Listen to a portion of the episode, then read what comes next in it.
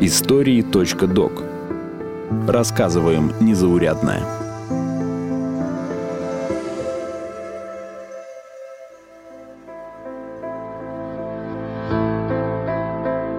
Фанаты сериала «Игра престолов» ждут новый роман Джорджа Мартина уже 10 лет. Михаил Булгаков работал над «Мастером и Маргаритой» 12 лет. Гетте писал Фауста почти 60 лет. А Рэю Брэдбери на завершение романа «Из праха восставший» понадобилось 65 лет. Федор Михайлович Достоевский написал роман «Игрок» за 26 дней.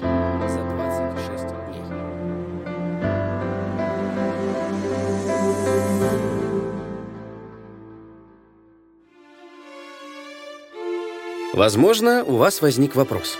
Что за невероятное вдохновение посетило автора, что он с нуля написал целый роман за 26 дней? Скорее, к моменту начала работы над романом Достоевский был в полном отчаянии. Писатель тяжело переживал потерю двух близких людей. Жена Мария, с которой они прожили в браке 7 лет, скончалась от чехотки. Потом внезапно умер любимый брат Михаил, наверное, самый близкий духовно человек в жизни писателя. Михаил был предпринимателем, занимался изданием журнала «Эпоха», и после его смерти Достоевский взял на себя все долговые обязательства брата. Этим пользовались проходимцы и мошенники. Требовали расплатиться с ними, но не предъявляли никаких доказательств долга. Достоевский совсем не умел распоряжаться деньгами. Был расточителен, гонорары быстро тратил и регулярно проигрывал в рулетку. Безотказностью писателя пользовались многочисленные родственники, которые постоянно требовали от Федора Михайловича денег. А помимо пасынка от первого брака, он стал содержать и семью скончавшегося брата. Достоевский был вынужден постоянно влезать в долги и закладывать имущество. В какой-то момент его финансовое положение стало совсем бедственным.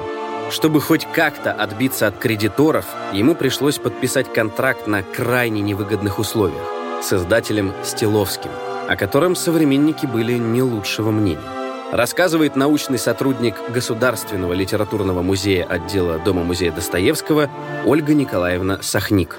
Да, его называли спекулянтом, непорядочным человеком, дельцом, предпринимателем. Сам Федор Михайлович писал, что договор был о продаже всего за 3000 рублей прав на публикацию полного собрания сочинений. И дополнительным пунктом договора следовало, что к 1 ноября 1866 года Достоевский должен был за те же деньги предоставить Стыловскому для третьего тома собрания новый роман в случае несоблюдения писателем договора. Все права на его литературную работу переходили к Стыловскому сроком на 9 лет поскольку договор со Стыловским был заключен еще летом 65 года. И Достоевский рассчитывал, что за полтора года он напишет роман. Но в это время он был увлечен другим романом «Преступление и наказание», которое он уже обещал в журнал «Русский вестник». Получалось, что если Достоевский не успевает сдать новый роман в срок, все, что он напишет после этого, в том числе и оставшуюся часть преступления и наказания, получит издатель Стиловский – а писатель не заработает ни копейки. Федору Михайловичу грозила нищета и долговая тюрьма. Летом 1866 спустя примерно год после подписания контракта, Достоевский писал своему другу Александру Милюкову. «За роман Стиловскому я еще и не принимался, но примусь. Составил план весьма удовлетворительного романчика, так что будут даже признаки характеров. Стиловский беспокоит меня до мучения, даже вижу во сне. Идея будущего произведения действительно была готова. Многие события, описанные в романе, были прожиты Достоевским. Во время своих путешествий по Европе он пристрастился к игре в рулетку. Испытал на себе всепоглощающую страсть азарта, которая полностью овладевала человеком.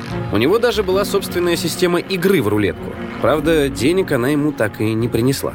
Он проигрывал, просил друзей прислать денег и снова проигрывал.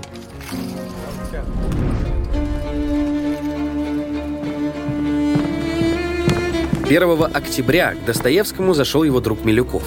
Как он позже вспоминал, Федор Михайлович с папиросой без остановки шагал по комнате взад и вперед и был чем-то очень встревожен. У них с писателем произошел следующий диалог. «Что вы такой мрачный?» – спросил я. «Будешь мрачен, когда совсем пропадаешь. — отвечал он, не переставая шагать взад и вперед. «Много у вас написано нового романа?» — спросил я. Достоевский остановился передо мною, резко развел руками и сказал. «Ни одной строчки!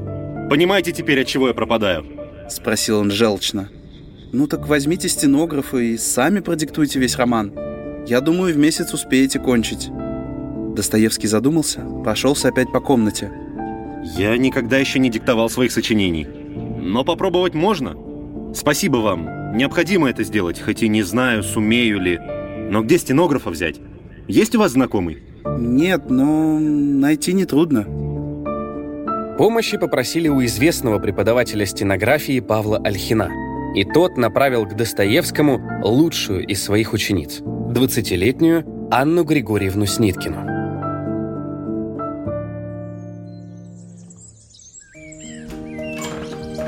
4 октября Анна Григорьевна явилась в назначенный час. В доме Сниткиной произведения Федора Михайловича читали и любили. Она была очень взволнована, когда узнала, что ей выпала возможность поработать вместе с самим Достоевским. Нужно сказать, что Анна Григорьевна с детства была поклонницей творчества Достоевского. Это шло от отца. Отец Анны Григорьевны известный коллекционер, чиновник, меломан, увлекался творчеством Достоевского, прекрасно его знал. И именно от него Анна Григорьевна слышала впервые о романах, о произведениях Достоевского. Она зачитывалась его произведениями. Но назвать их первую встречу радушной и теплой было трудно. Как позже вспоминала Анна, Никакими словами нельзя передать того гнетущего и жалкого впечатления, какое произвел на меня Федор Михайлович при нашей первой встрече. Он мне показался растерянным, тяжко озабоченным, беспомощным, одиноким, раздраженным, почти больным.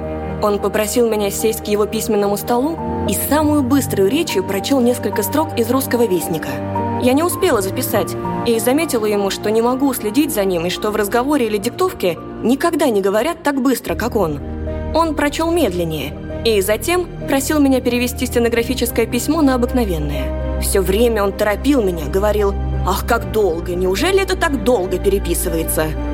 Уже в дверях, когда они прощались, Достоевский сказал «Я был рад, когда Альхин предложил мне девицу стенографа, а не мужчину. И знаете почему?»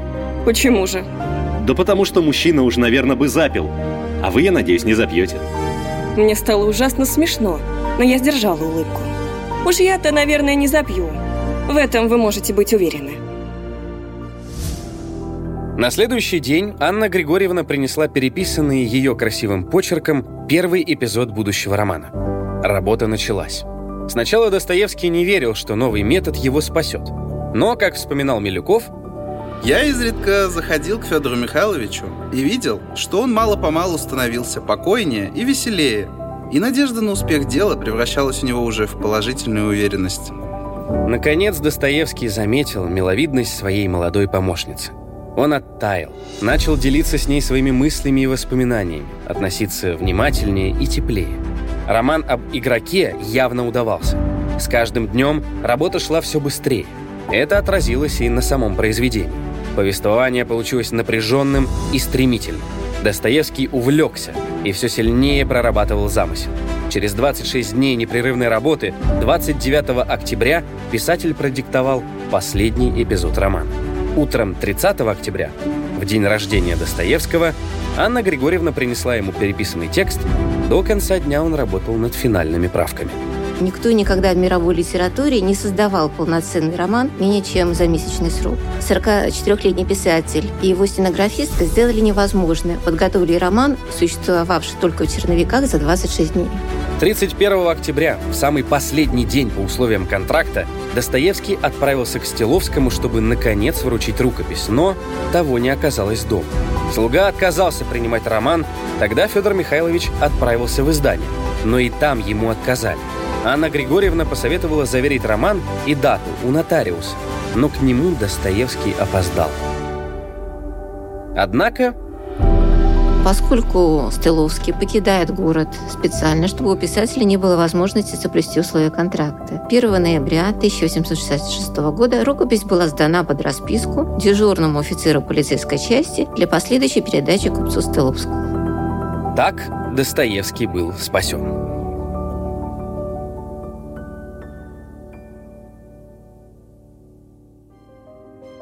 Напряженная работа в форс-мажорных условиях сблизила писателя и молодую стенографистку. Анна Григорьевна вспоминала. Мечта сделаться спутницей его жизни, разделять его труды, облегчить его жизнь, дать ему счастье, овладела моим воображением, и Федор Михайлович стал моим богом, моим кумиром. И я, кажется, готова была всю жизнь стоять перед ним на коленях. Через пару дней после завершения работы над «Игроком» 3 ноября Достоевский предлагает Анне продолжить работу, на этот раз над «Преступлением и наказанием». А уже 8 ноября писатель делает своей помощнице предложение руки и сердца. Достаточно нестандартное.